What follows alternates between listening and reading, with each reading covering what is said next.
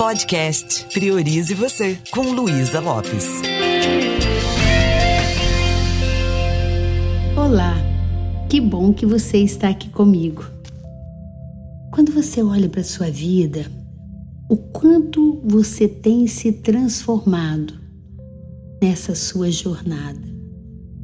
O que você tem feito para buscar uma versão melhor sua a cada amanhecer, a cada dia? Transformar não é uma coisa muito fácil, né? Eu quero refletir um pouquinho com você sobre isso hoje. Se você prestar atenção, a natureza está se transformando o tempo todo. Uma cobra, ela não pode crescer sem abandonar a pele velha. Você vê um pintinho, para ele sair do ovo, ele tem que quebrar a sua casca tem que sair daquela zona de conforto. Um bebê não tem como nascer sem ele deixar o útero da mãe. Então, todos esses processos, eles promovem mudanças. Eles acontecem passo a passo, não é verdade?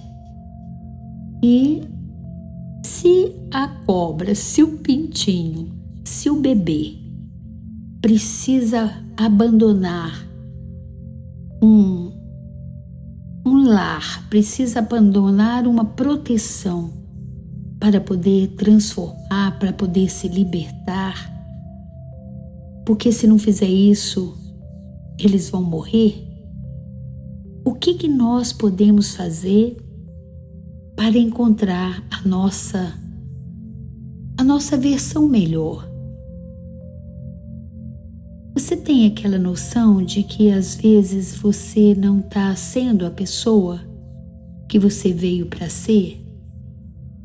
Você tem a sensação que tem muitas atitudes arraigadas suas, assim como eu.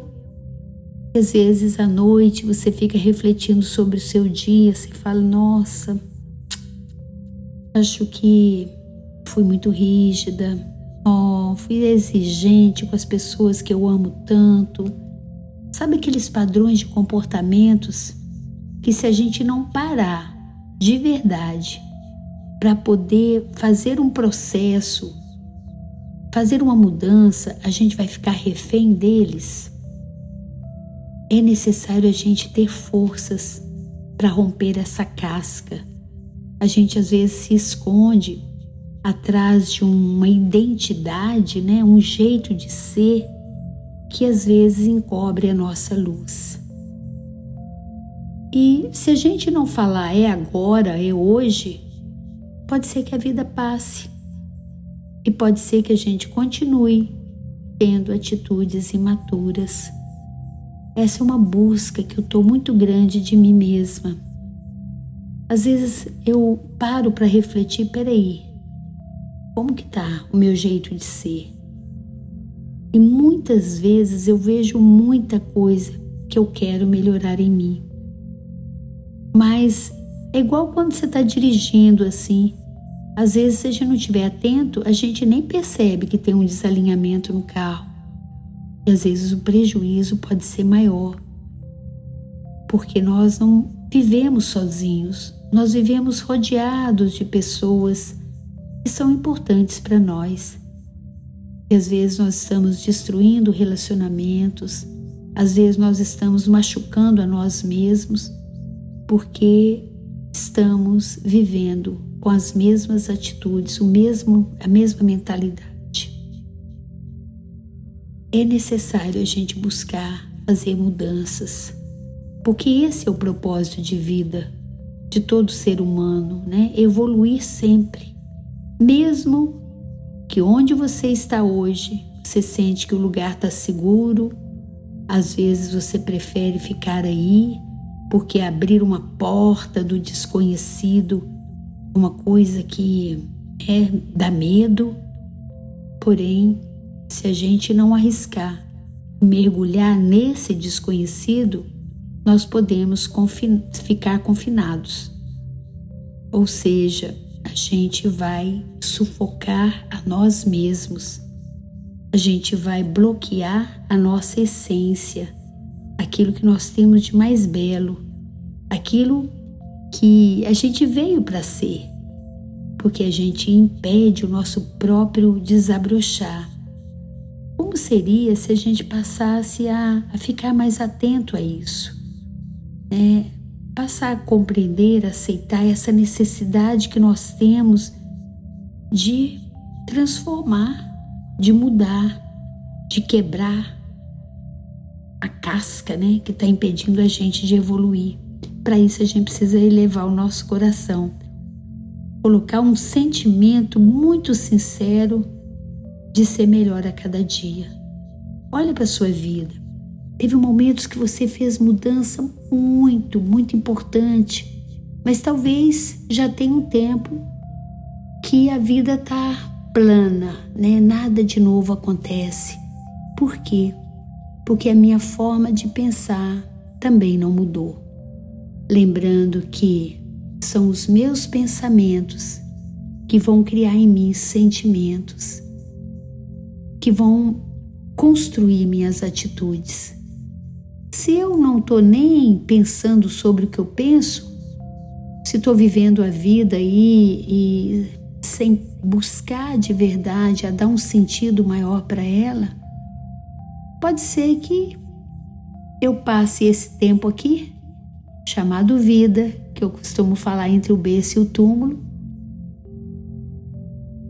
vivendo em brancas nuvens, sem arriscar, sem ousar, sem mudar nada. É, eu atendi uma pessoa recentemente que de um potencial incrível, incrível, que tinha sonhos e projetos, mas estava esperando aposentar para poder começar a dar vida para esses sonhos e projetos. E eu estava convidando ela a fazer um trabalho de autoconhecimento. Por quê? Dificilmente a gente aposta no desconhecido. Já falei sobre isso uma vez. Dificilmente você vai é, querer ficar perto de uma pessoa que é desconhecida. Então, o que, que acontece? Se eu não me conheço, eu não crio intimidade comigo. Se eu não me conheço, eu não aposto em mim. Eu ignoro o meu potencial. E às vezes o que faz eu ter essa atitude assim comigo são as crenças limitantes do passado. Atendi uma, uma pessoa, além dessa que estou falando, que quando criança, o pai falou para ela: Você não precisa se esforçar muito não para estudar nem nada, porque você não vai dar em nada. Você é muito diferente da sua irmã. Olha onde a sua irmã está e você. Ouvir isso na tenra idade pode ser uma programação que vai garantir uma vida limitada para esse ser que ouviu. Caso dessa pessoa, ela tem problemas sérios respiratórios, é, ela não tem projetos, porque isso funciona como uma tatuagem na alma. Se a pessoa não reprograma, se ela não vem cada F5 atualizar.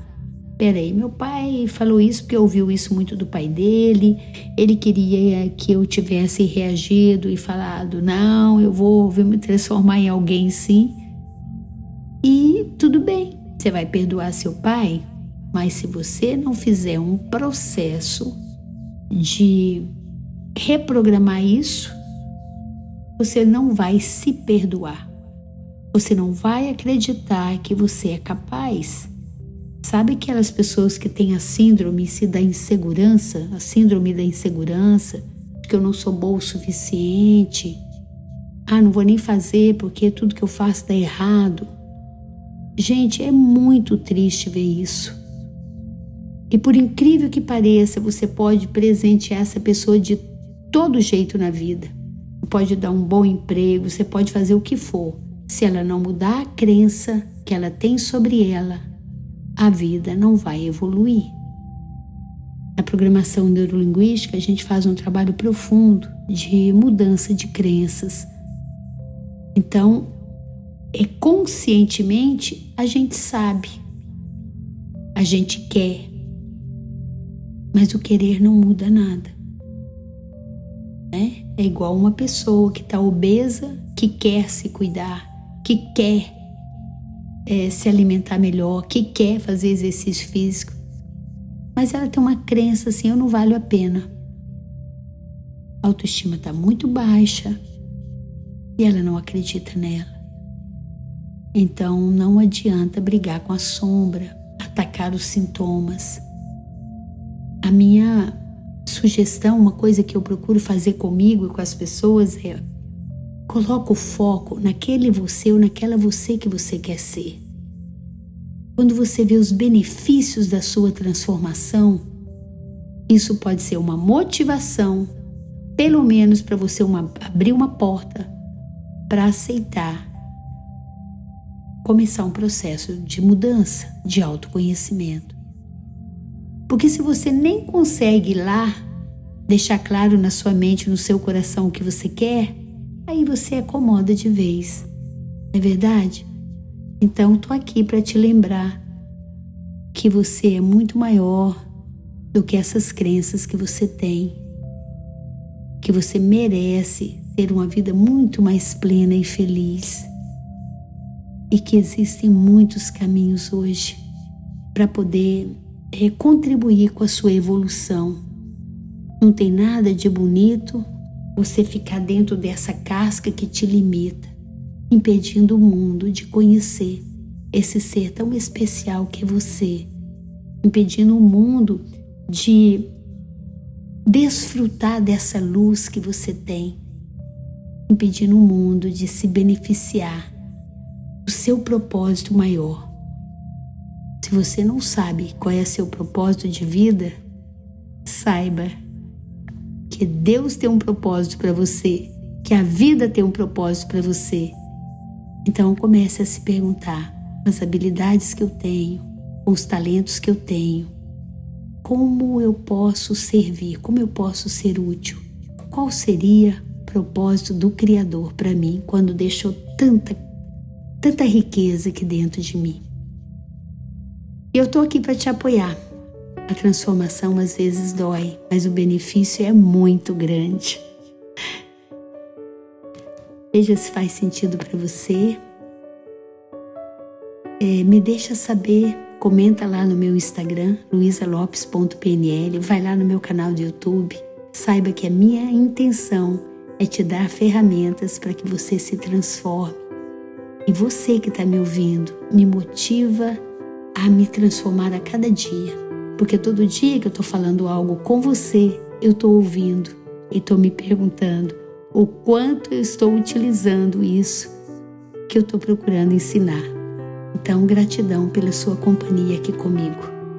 Um beijo bem carinhoso e priorize você.